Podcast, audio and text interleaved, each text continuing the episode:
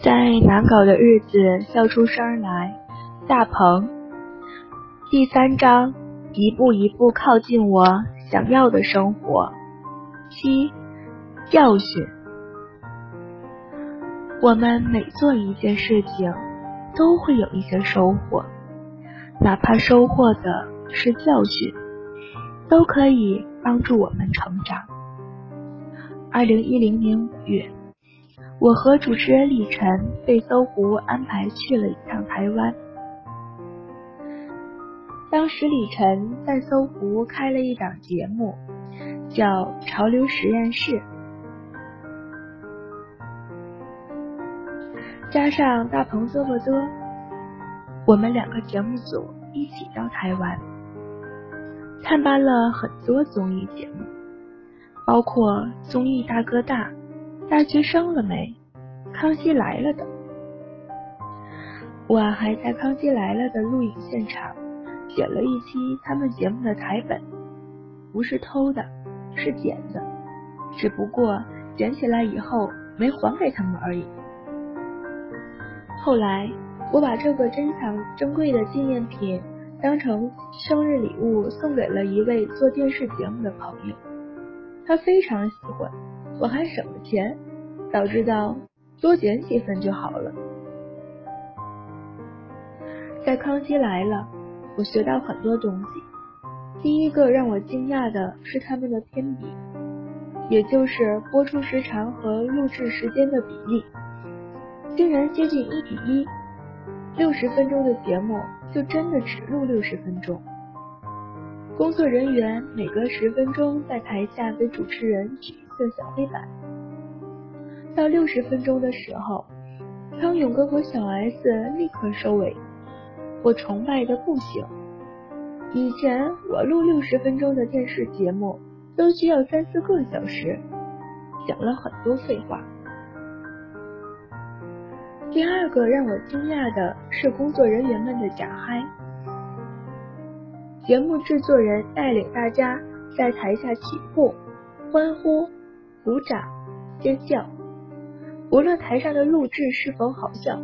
台下的工作人员都非常卖力的做反应，这样一是播出的时候显得现场气氛特别热烈，二是给了台上的很多明星自信，他们会发挥的更好。后来我把这招带回大鹏嘚啵嘚，让所有人也在台下假嗨，尽可能的糊弄我。不过在台湾之行中。有一件事情让我挺郁闷的，就是在我和李晨同时采访明星的时候，明星们对我没有对李晨那么热情。几天下来，我很受挫，后来干脆就不怎么拍了。我的态度出现了一些问题，那是一个恶性的循环。我越是懈怠，越没办法做好。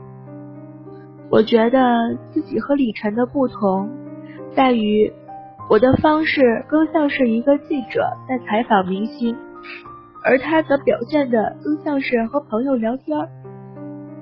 他本身就是圈里人，即使不认识采访对象，他们也会有共同的朋友和圈子，很容易就能聊到一起。我始终在大门外，不是里面拒绝我。而是我自己拒绝走进去，这是我的问题。我收获到一个教训：既然选择从事了这个行业，就要首先让自己变成这个行业的人，才可以获得平等对话的机会。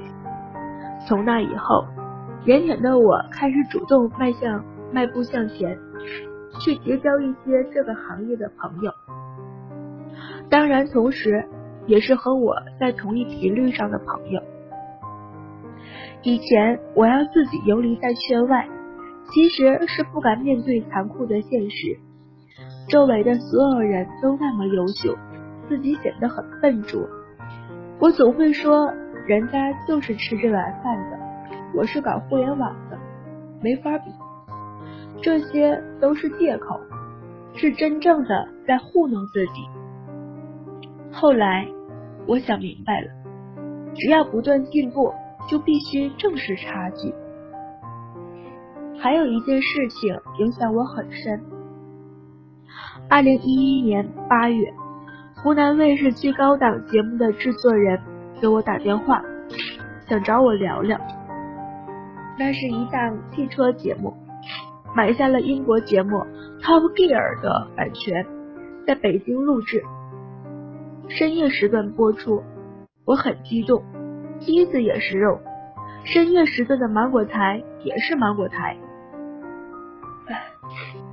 制片人说。他们一共需要三个不同风格的主持人，想让我去试试，给我高兴坏了。然后他问我：“你车开的怎么样？”我车开的怎么样呢？我大三的时候就考了驾照，还是大货车的驾照。那时候全班同学都有驾照，为了找工作，大家考证，大家试证就想考。我的一位同学连结婚证都领了，但是考完驾照以后，我就再也没开过车。不过极品飞车的游戏玩的挺好的，所以我车开的怎么样呢？我和制片人说，我开的很好啊。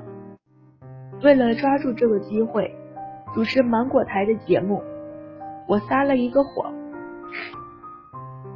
制片人说：“那你先录一个外景试试吧，周末我们就去赛车场录，拍你和另外一位主持人赛车。”我一听赛车就懵了，再想承认自己不会开已经来不及了。我找了一个同事，让他教我开车。他说我实在太虎了，几天之内上路开车还可以，但是出去跟人赛车简直是不要命了。我说顾不上那么多，那可是芒果台呀。等到周末的时候，我已经可以开车上路了，毕竟是考过大货车驾照的人。虽然考驾照考驾照的时候教练帮了不少忙，我信心满满的去到赛车场，想到自己可以出现在芒果台，特别兴奋，发挥的也很好。前面的岛屿录制都很顺利，节目组也很满意。最后的赛车环节，节目组给我借了一辆保时捷，另外一位主持人开的是 GT 杠 R。我第一次开跑车，他们在车里装了摄像头。我们的任务很简单，不需要开多快，因为也就我们两个人，象征性的跑跑。在车里对着摄像头说说话就可以了。可是当我发车的时候，万万没想到，保时捷在赛道上的速度那么快，像离弦的箭一样就发出去了。万万没想到，另外一位主持人更快，他嗖的一下进入弯道。他出发前放狠话说会让我看着他的车屁股跑，他错了，我连他的车屁股都没看到。我可以输，反正也都是节目效果。但是我不想输的那么惨，就猛踩了一脚油门，瞬间冲到一个很急的弯。我赶紧打方向盘，感觉都要把方向盘掰掉了。可是车子因为速度太快，转不过弯，横着飘了出去。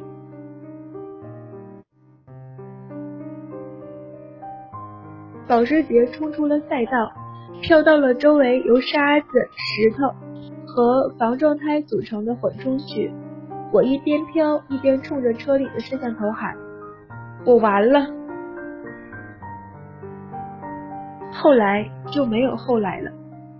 最高档节目的制片人再也没找过我，估计是把我的手机号给删除了吧。要是我的话，删除都不解恨。得写到公共厕所的墙上去。我特别愧疚，难过了很久，也收获了教训。自己做不到的能力范围以外的事情，不应该许诺别人。但是收获这个教训的代价太大了。这次是湖南卫视买的单，也不知道他们花了多少钱去修车，当时我都做好倾家荡产的准备了。我们经常都是用别人的牺牲换来一次教训，我们能够做的就是用那个教训，避免去伤害更多的人。